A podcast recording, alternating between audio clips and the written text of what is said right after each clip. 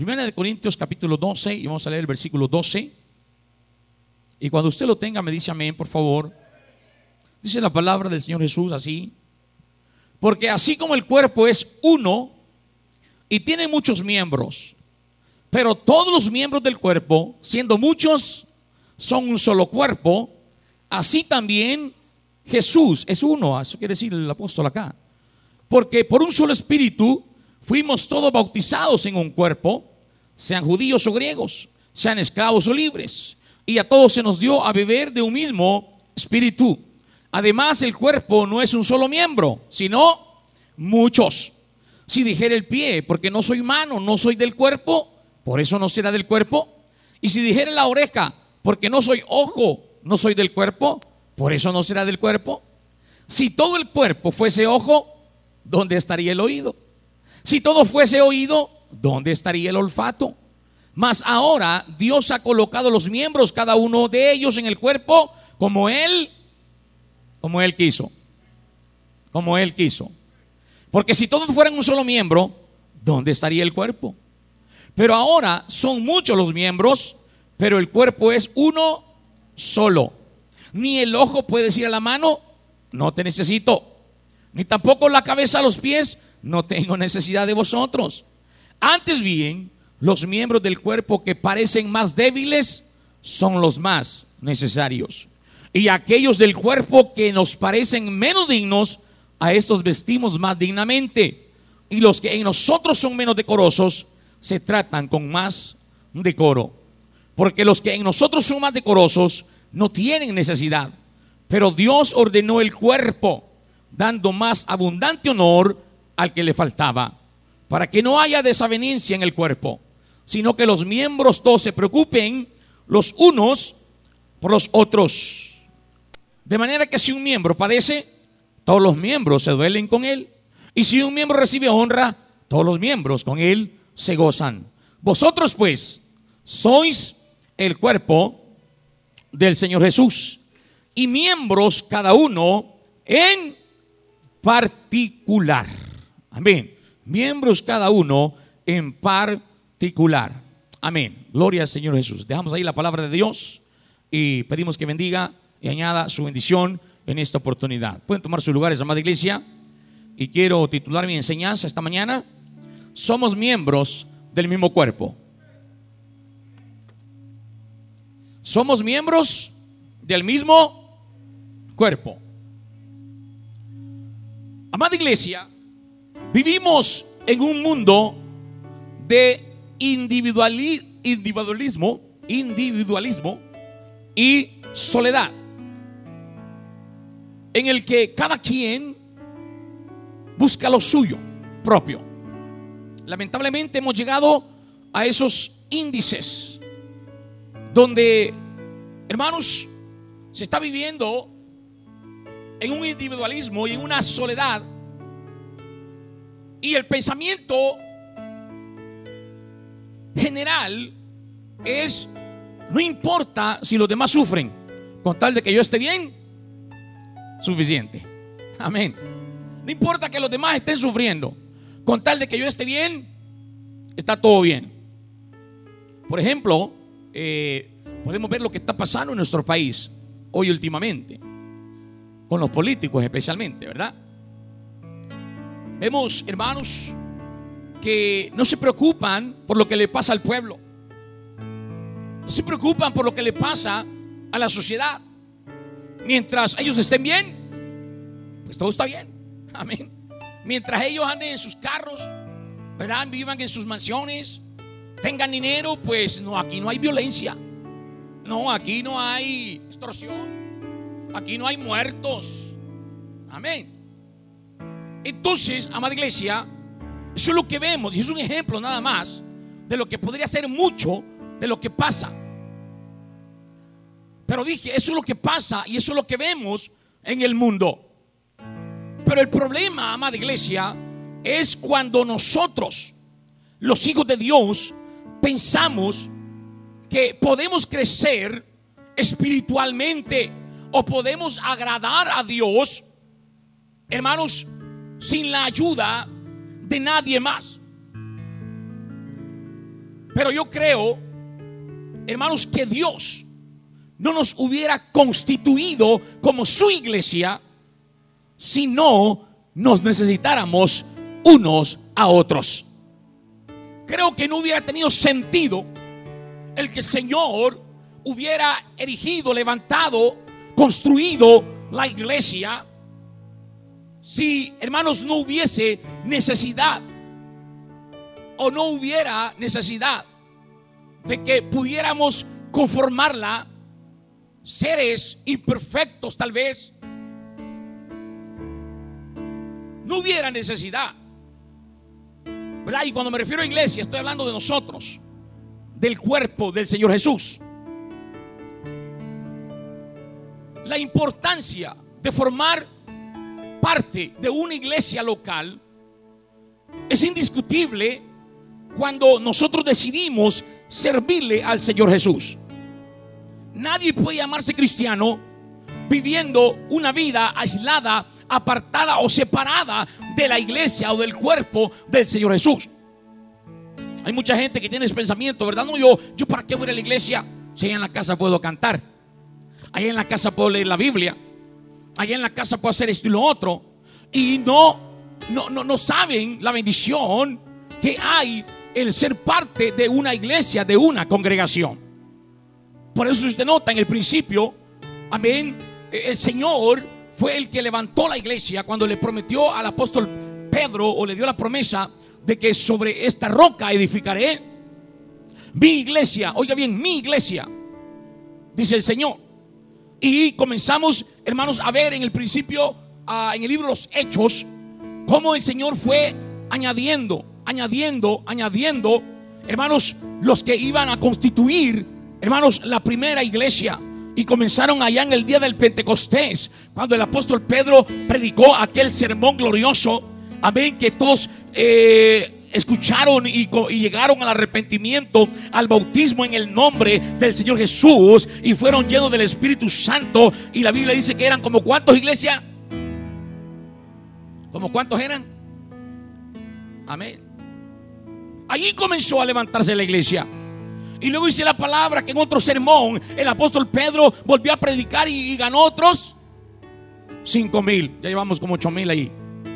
Y luego dice la palabra que se, comenzó a expandir la palabra de Dios y los apóstoles comenzaron a predicar en diferentes partes. Y el Señor añadía cada día a la iglesia los que habían de ser. El Señor añadía cada día a su iglesia los que habían de ser salvos. Y qué bueno, amada iglesia, que han pasado 21 siglos. Amén y todavía Señor sigue añadiendo a los que han de ser salvos a través de su nombre glorioso. Y aquí está la iglesia, aquí está la iglesia, aquí está la iglesia del Señor declarando todavía esa gran verdad. Entonces, esta es la importancia de que yo pueda entender y reconocer que si el Señor me llama, me trae a su redil, es para que yo sea parte de esta iglesia. Es para que yo sea parte de su cuerpo. Amén. Y repito, es la importancia de formar parte de una iglesia, es indiscutible, cuando nosotros decidimos servirle al Señor Jesús. Pero lastimosamente, muchos no lo ven de esa manera. Lastimosamente, muchos no lo ven así. Ahora, si nosotros pudiésemos resumir, resumir, la enseñanza de este pasaje que hemos leído esta mañana, sería así. Aunque en la iglesia somos muchos. Amén. Pero aunque en la iglesia somos muchos, formamos un solo cuerpo en el Señor Jesús. Él es la cabeza. Jesús es la cabeza. Y nosotros somos el cuerpo del Señor. Jesús es la cabeza de este cuerpo. Y cada uno de nosotros somos miembros de este cuerpo glorioso. Ahora, el apóstol Pablo, inspirado por el Espíritu Santo, nos pone aquí la comparación del cuerpo humano. Ven, para que podamos entenderlo. Amén. El apóstol Pablo pone aquí la comparación del cuerpo de Jesús con el cuerpo humano. Cada uno de nosotros, oiga bien, cada uno de nosotros tiene un cuerpo. Y ese cuerpo es formado por muchos miembros. Tenemos un cuerpo, amén. Pero tenemos dos ojos. Tenemos nariz, tenemos boca, tenemos manos, tenemos pies, tenemos dientes. Bueno, tenemos. Amén. Es un solo cuerpo con muchos miembros. Oiga bien, con muchos miembros. Un cuerpo, muchos miembros. Así es la iglesia, también, amada iglesia. También formamos un solo cuerpo, como dice el versículo 13. Dice, fuimos bautizados por un solo espíritu para constituir un solo cuerpo. Desde el momento que reconocemos a Jesús como Señor y Dios y nuestro Salvador, nos bautizamos en su nombre glorioso. Él nos llena con su Espíritu Santo y nos hace parte del cuerpo del Señor Jesús. Venimos a agregarnos, venimos a injertarnos a ese cuerpo que es el cuerpo del Señor Jesús. El versículo 27 que leíamos al final lo vuelve a repetir. Y él dice, vosotros sois el cuerpo de Jesús. Amén. Vosotros sois el cuerpo de Jesús. Ahora, en la iglesia, Jesús es lo que nos une. Voy a repetirlo, amada iglesia. En la iglesia, Jesús es lo que nos une. Oiga bien, no somos uno porque todos somos iguales. No somos uno porque todos pensamos igual. No somos uno porque es que tenemos los mismos gustos. No somos uno porque nos gusta la misma comida. No somos uno, hay que la pasamos bien juntos. Yo quiero decirte, amada iglesia, mira, todo esto es bueno y es buenísimo. Y es parte de nuestra convivencia. Es parte, hermano, de, nuestro ámbito social. Es importantísimo, amada iglesia, que nosotros cuando tengamos un tiempo podamos tomarnos un café, una gaseosa, no digo Coca-Cola porque es mala, pero una gaseosa, un fresco. Amén, podamos platicar un momento, pero fuera del culto, por favor. Podamos, hermanos, estar, eh, que, hacer algo juntos, porque es parte de la convivencia, es parte de, de, las, de, la, de, la, razón social de ser la iglesia.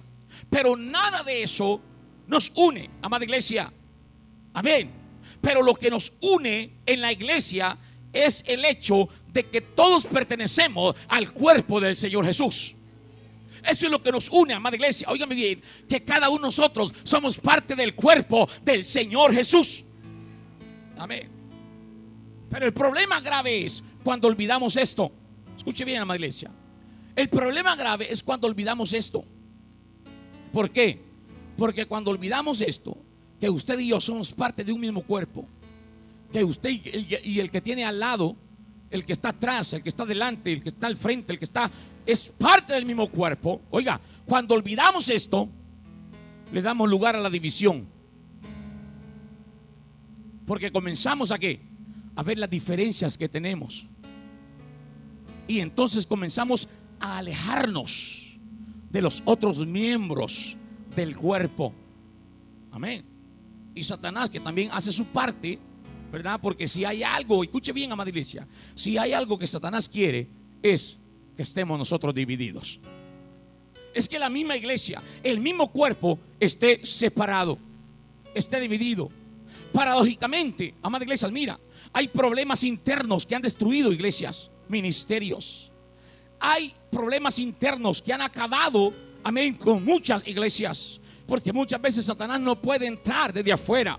Amén, porque hay una iglesia que está pendiente, amén, hay una iglesia que está orando, hay una iglesia que está perseverante, hay una iglesia que está escuchando palabra, hay una iglesia que está, hermano, hermano, despierta. Y entonces el enemigo no puede entrar por fuera, entonces entra por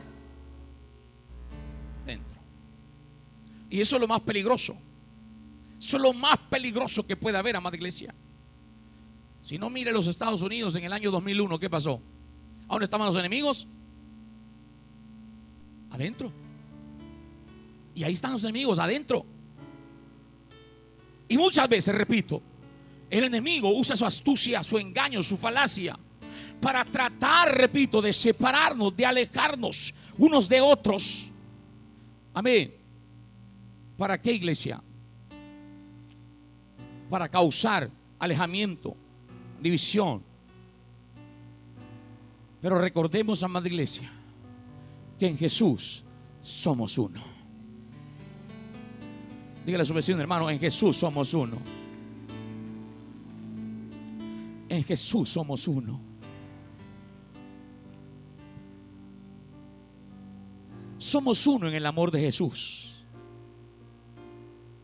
El hecho de saber que Jesús me ama. Amén. Y me ha hecho su hijo. Es lo que me da valor. Sí, amada iglesia. Mira, el hecho de que sé yo que Jesús me ama a pesar de mis imperfecciones, de mis equivocaciones, de mis errores, de mis faltas, de mis pecados, de mis fallas, de mi desobediencia. Pero Jesús me ama. Jesús me ama. Y Él me hace su hijo. Y es lo que a mí me da valor, amada iglesia. Entonces, cuando yo miro a otro hermano, escúcheme bien de la iglesia, miembro del cuerpo del Señor Jesús, oiga bien, me doy cuenta de que si Él está aquí también es porque el Señor Jesús también a Él lo ama. Y Él es su hijo. Y si Jesús es nuestro Padre, Él y yo somos hermanos. Ay. Y Él nos ama a nosotros también. Y el amor de Jesús es el que nos une, es el que nos pega. Porque pregunto esta mañana, ¿cómo puedo yo rechazar a alguien que Jesús ama? Ese es el problema, amada iglesia. Por favor, abramos los oídos esta mañana.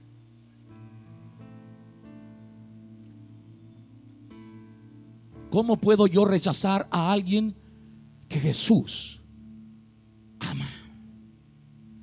¿Cómo puedo yo no amar a alguien que Jesús ama? La pregunta es, ¿acaso seré yo mejor que Dios? ¿Acaso será usted mejor que Dios para que no ame a su hermano? Ah, hermano, es que este hermano me ofendió.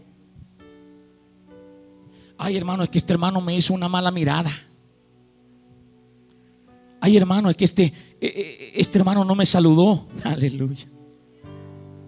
Fíjese que este hermano no me dio la mano, a todos le dio la mano menos a mí. Mire, este lugar, este hermano me quitó el lugar donde yo me siento, hermano. Bueno, y podría pasar un buen rato esta mañana eh, buscando justificaciones y buscando errores y tantas cosas para tratar de, hacer esa diferencia, ese alejamiento de mi hermano. Pero quiero decirte algo, amada iglesia, esta mañana. Si yo guardo rencor por algún error del pasado, escúcheme bien, si yo guardo algún rencor por un error del pasado de algún hermano, en lugar de perdonar a mi hermano, entonces yo me convierto en juez. Y la pregunta es, ¿será, ¿será que soy mejor juez que Jesús mismo? Jesús es el que va a juzgar. Jesús es el que va a juzgar al mundo. Amén. Por eso cada vez que vea a su hermano, recuerde que Jesús le ama. Así como también Él lo ama a usted. Amén. A veces nos cuesta perdonar, amada iglesia, ¿verdad que sí? Nos cuesta perdonar, hermanos. Dije por cosas que nosotros a veces cometemos o porque cometen contra nosotros. Pero yo te voy a decir algo esta mañana, amada iglesia. Mira cómo es Jesús con nosotros. Podemos pasar todo un día ofendiendo a Dios. Podemos pasar todo un día pecando en contra de Dios. Puedo pasar todo un día cometiendo errores. Pero yo puedo llegar en la noche amén, delante de la presencia del Señor. Arrodillarme y humillarme y decirle, Señor, aquí estoy. Si yo me equivoqué, Señor, he pecado este día, Señor, he cometido errores, pero yo quiero que tú me perdones en esta hora. Y sabe que el Señor hace, Él no me comienza a criticar, Él no me comienza a señalar, Él no me comienza a juzgar, Él me dice, sí, hijo, ven, yo te perdono porque mi amor es grande, yo te amo, yo te amo, yo te amo, tú eres mi hijo, tú eres mi hijo y yo te perdono. Eso es lo que hace Jesús con nosotros, amada iglesia. Eso es lo que hace Jesús con usted también. Pero ¿por qué muchas veces somos duros contra nuestros hermanos? ¿Por qué nosotros no queremos perdonar?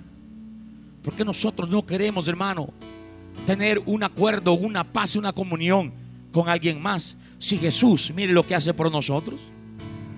Somos unos en el amor de Jesús. Somos uno en la fe de Jesús también, amada iglesia.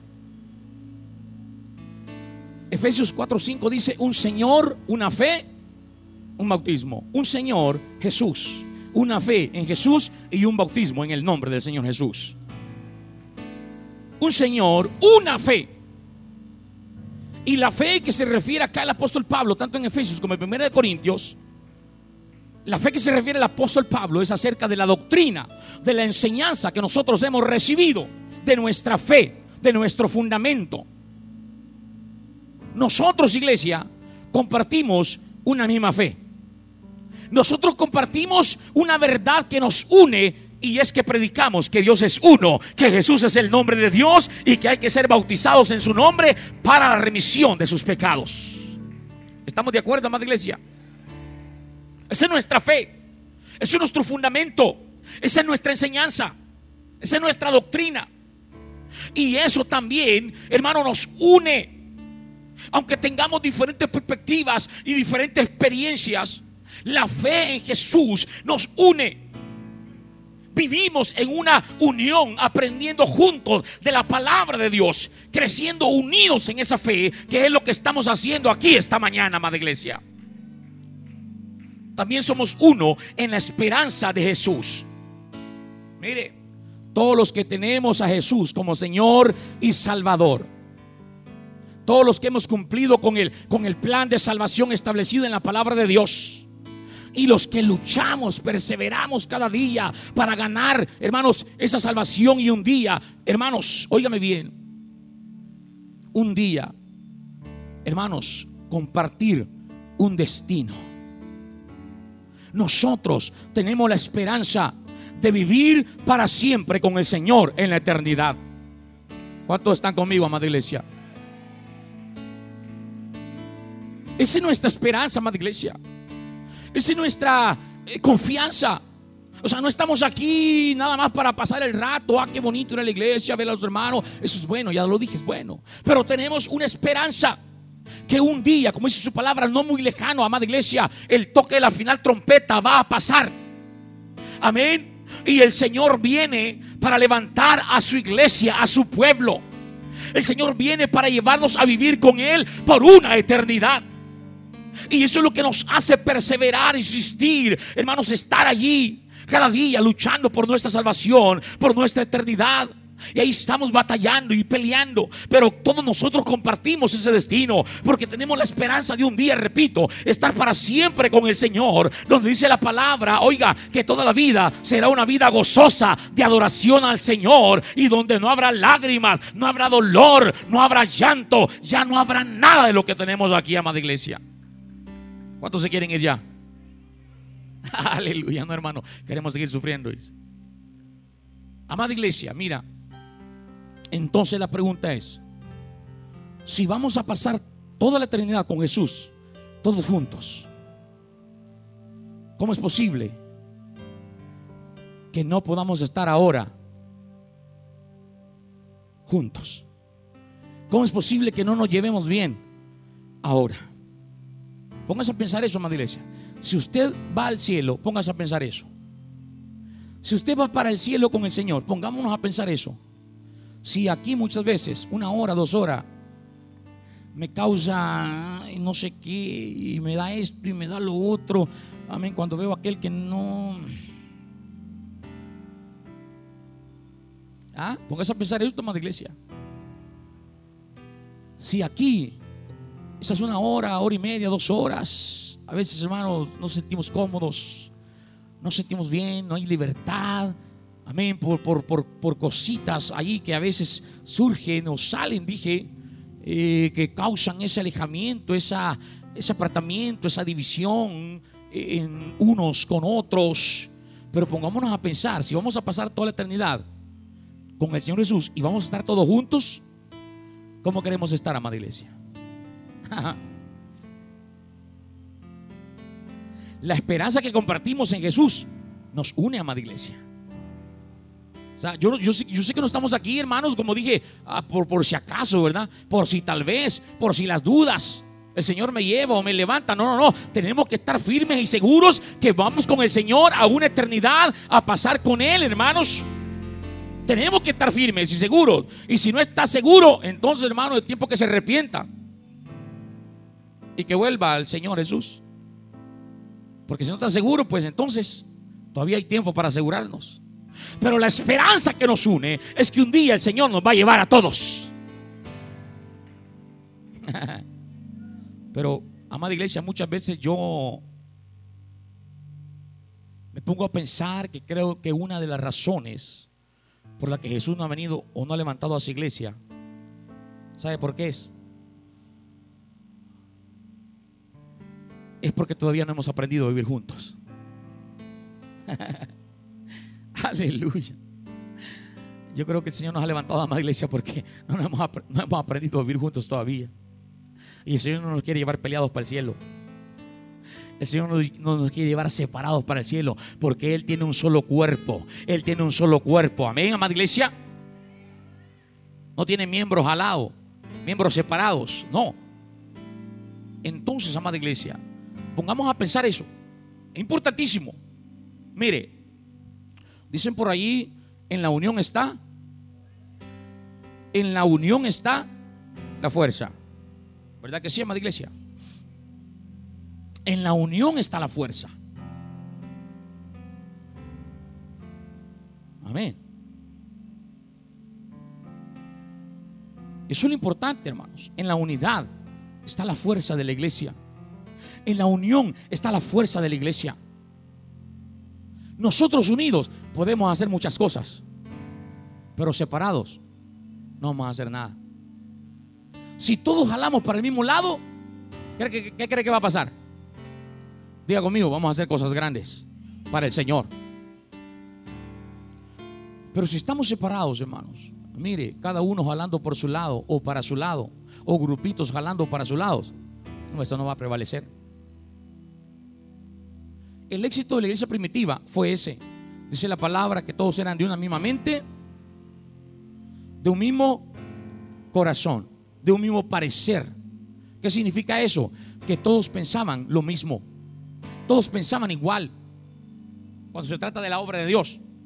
O sea, si, el apóstol Pedro decía, oh, mire, vamos a ir a hacer esto, allá iban todos. Vamos a hacer esto otro, allá iban todos. Todos eran de un mismo mente, un mismo corazón y un mismo parecer. En la unión está la fuerza. Y unidos vamos a poder nosotros vencer. Dije que en Jesús somos uno, amada iglesia. Pero al decir que somos uno, no significa que seamos lo mismo.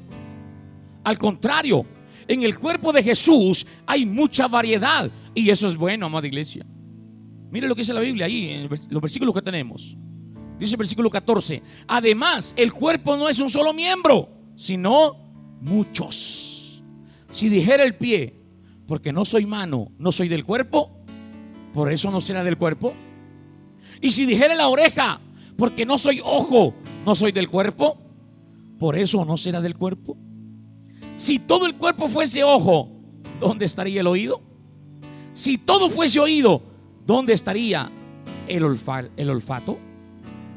Mire qué, qué, importante revelación nos da el apóstol Pablo aquí, amada iglesia. Cada miembro es importante en nuestro cuerpo. Amén. Estoy hablando del cuerpo físico. Estoy hablando del cuerpo físico. Mire, cada miembro es importante en nuestro cuerpo. Amén.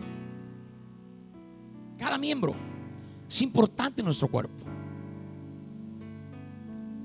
Pero si todo el cuerpo consistiera de un solo miembro, no podría sobrevivir mucho tiempo. Imagínese usted Si todo el cuerpo fuera una boca grande, póngase a pensar eso. Si todo el cuerpo fuera una, boca grande, amén. Hermano, le faltarían las manos para llevar la comida a la boca. ¿Mm? Pero si todo el cuerpo fuera mano, entonces se moriría de hambre. Amén. Entonces nota cada miembro, cada miembro es importante en nuestro cuerpo. Hay cosas que ni sabemos para qué sirven, hermanos. Pero funcionan y sirven. Tienen su, su función. Ahora, cada miembro es importante y cada miembro tiene su función. Eso significa, amada iglesia, que usted y yo, escúcheme bien, tenemos una función distinta dentro del cuerpo del Señor Jesús. Usted y yo tenemos una función distinta dentro del cuerpo del Señor Jesús. Usted sabe, repito una vez más, en el cuerpo humano, hermanos, no tenemos, no tenemos miembros sobrantes. Amén. Aunque tenemos dos manos, una no nos sobra. Amén, hermanos. Porque mire, es mucho más fácil trabajar con dos manos que con una sola. ¿Cuántos han tenido una mano quebrada? ¿Cuántos han tenido una mano quebrada? ¿Verdad que hace falta la mano quebrada? Es bien difícil, hermano, eh, tratar de, hacer algo con una sola mano. Si siquiera un ejemplo ahorita, hermanos. Si siquiera un ejemplo ahorita. Los que tienen zapatos de, de, de amarrar, desamárrelo y trata de amarrar el zapato solo con una mano. Trate de, de amarrarse el zapato solo con una mano. ¿Ah? Hablando cosas sencillas. ¿Por qué iglesia? Porque aunque tenemos dos manos, una no nos sobra. ¿Verdad que no? Tenemos dos ojos. Porque así podemos ver en tres dimensiones. Wow, mire que ven 3D. Trate de caminar con un ojo tapado. Ah, trate de caminar una buena distancia con un ojo tapado. Se va a dar cuenta que es más difícil distinguir las distancias. A mí me tocó andar con un ojo tapado. Me operaron el ojo derecho. Me tocó andar un mes con el ojo tapado, hermanos. Oh, qué difícil era ver solo con un ojo. Para ver el pastel tiene que voltear toda la cabeza. ¿Men? Y en cambio aquí solo es así. Ella mira con el ojo. Entonces, amada iglesia, repito, todo, todo, todo es así. Amén. Ahora, le digo, si usted está aquí, es porque Dios lo, ha llamado a hacer algo. Si usted está aquí, amada iglesia, amado hermano y hermana, es porque Dios lo ha llamado a aportar algo al cuerpo del Señor Jesús. Su espíritu está en usted. Amén. El espíritu del Señor está en usted para capacitarlo. Usted tiene un papel muy importante en la iglesia. Usted no sobra aquí. Usted no está aquí por accidente o por casualidad. Dios lo ha traído con un propósito definido para usted. Escúcheme bien, amada iglesia. Cada uno de ustedes son importantes en esta iglesia.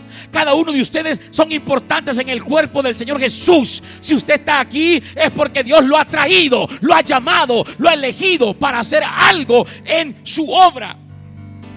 Dios lo ha traído con un propósito definido. Oiga bien, oiga bien, cada uno de nosotros. Por eso nadie debe codiciar o envidiar la función de otro hermano. ¿Ah? Ni debe despreciar la función de otro miembro que está en el cuerpo del Señor Jesús, porque todos somos importantes. Amén. Yo no sé en qué parte del cuerpo usted ama de iglesia. Yo no sé en qué parte del cuerpo el Señor lo ha puesto. Pero si está allí es porque es importante. Si está allí es porque funciona. Si está allí es porque sirve. Busque, hermano, dónde. Busque dónde usted puede funcionar y trabajar y ayudar porque está en el cuerpo del Señor Jesús. Voltea con su vecino dígale, hermano, usted es importante aquí. Dígale, usted es importante aquí.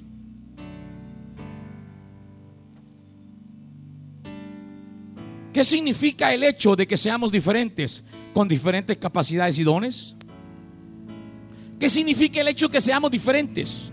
Aunque somos un solo cuerpo, pero somos diferentes, con diferentes capacidades y dones. Significa, primeramente, que Dios nos ha puesto en el lugar donde Dios nos quiere usar. Escúcheme bien, amada iglesia. Si tú estás en un ministerio, si tú estás en, eh, en algo en la iglesia, es porque Dios te ha puesto allí. Porque Dios te quiere usar ahí. Amén. Dios te quiere usar ahí. Maestro, Dios te quiere usar en educación cristiana. Evangelista, Dios te quiere usar en el departamento de evangelismo. Ujieres. Amén. Todo, todo, todo, todo, todos. Dice el versículo 18.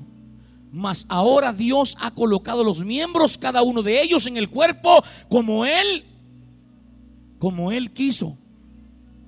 Como Él quiso. Amén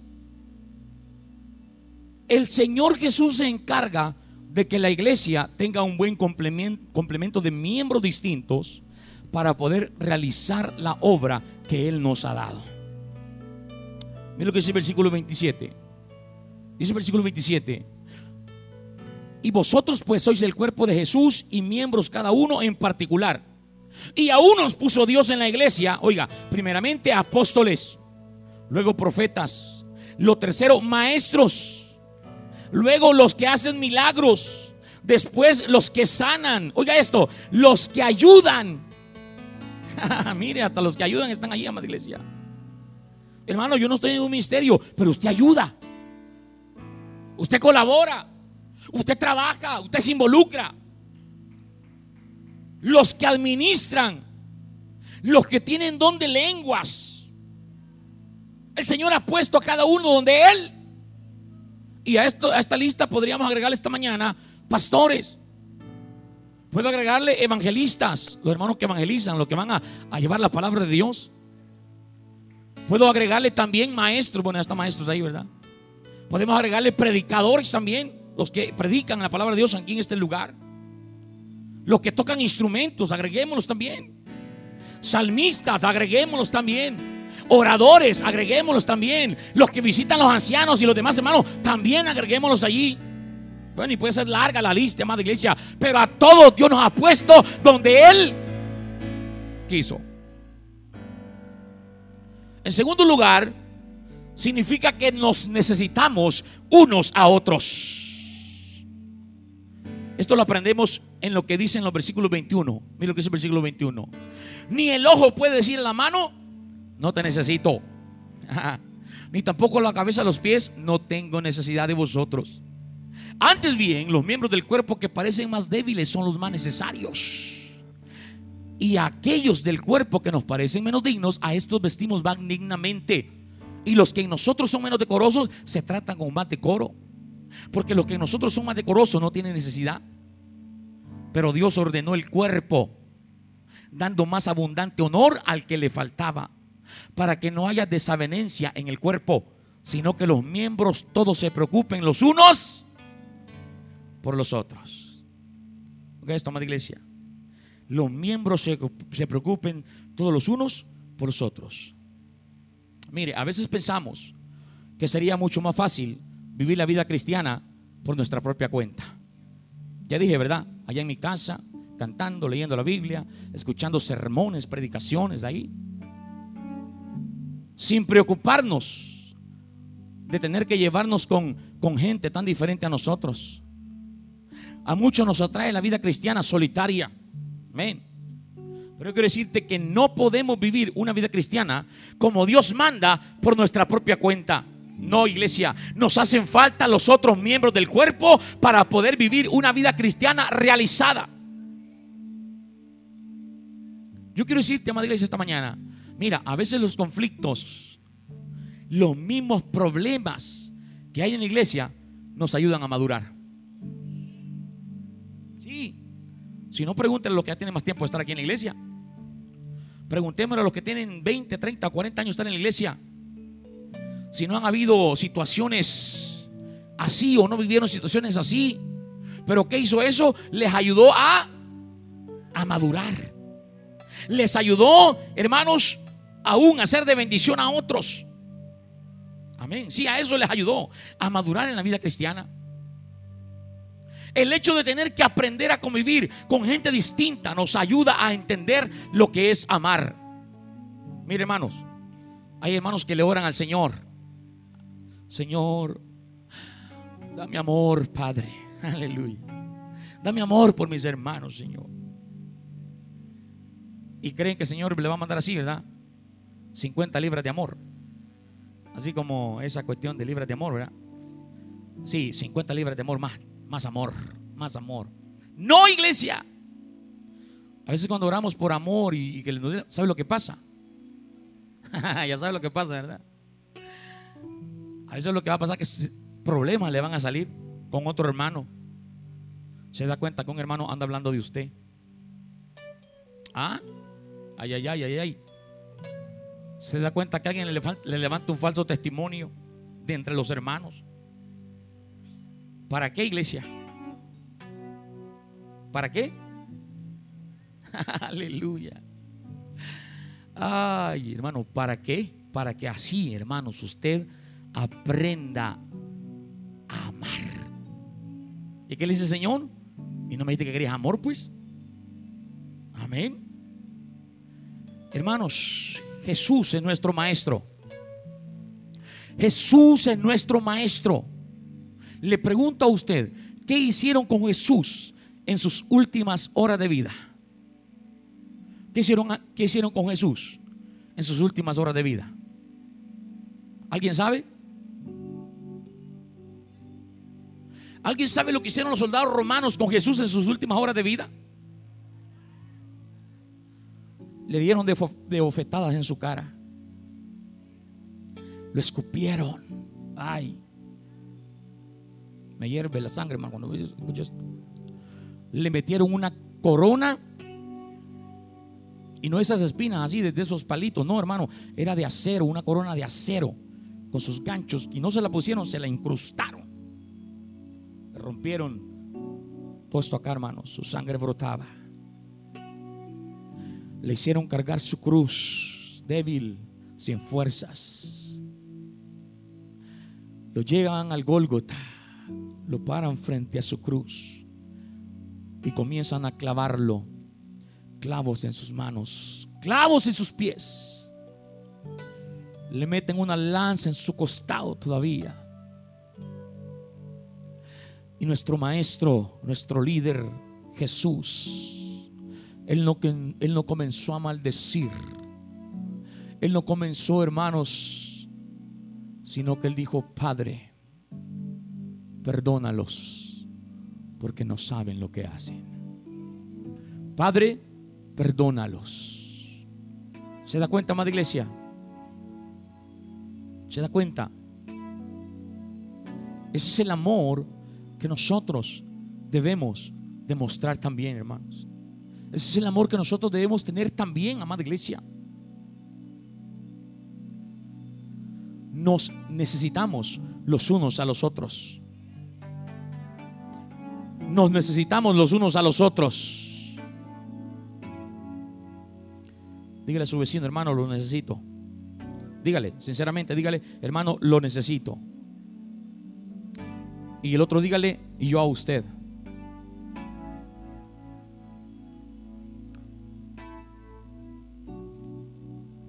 Termino esta mañana con una anécdota.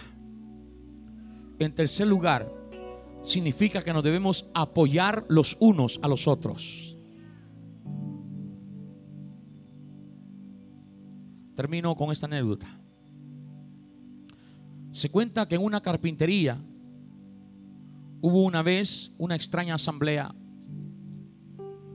Fue una reunión de herramientas para arreglar sus diferencias. Imagínense usted en la, carpintería había diferencias. Y las herramientas hicieron una asamblea para ponerse de acuerdo, pues, para arreglar las cosas. El martillo ejerció la presidencia, pero la asamblea le notificó que tenía que renunciar. La razón,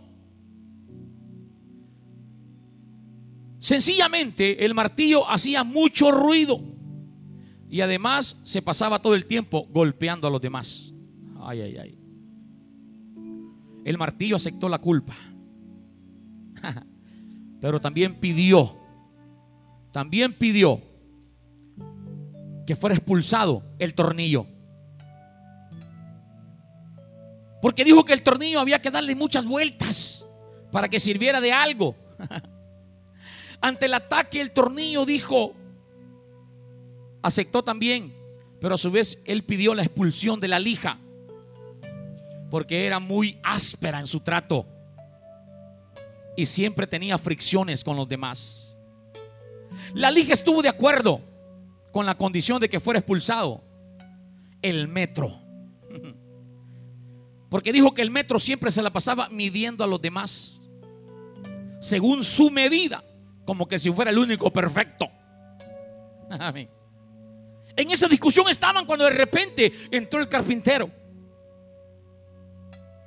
El carpintero se puso su overol de trabajo y comenzó a trabajar en una madera tosca que estaba por allí. El carpintero vino y agarró el martillo, agarró la lija, agarró el metro y agarró el tornillo. Y comenzó a trabajar con todas esas herramientas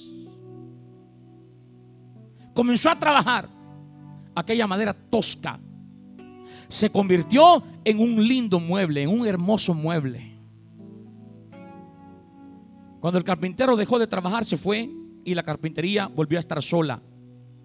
Entonces, la asamblea continuó la deliberación.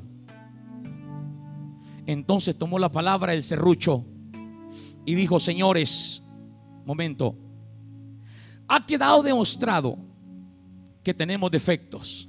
Todos tenemos defectos. Pero el carpintero trabaja con nuestras cualidades. Y eso es lo que nos hace valiosos. Así que no pensemos ya en nuestros puntos malos y concentrémonos en la utilidad de nuestros puntos buenos. La asamblea encontró entonces que el martillo era fuerte el tornillo unía, unía y daba fuerza. La lija era especial para afinar y limpiar asperezas. Y observaron que el metro era preciso y exacto. Entonces se sintieron orgullosos de sus fortalezas y de trabajar juntos.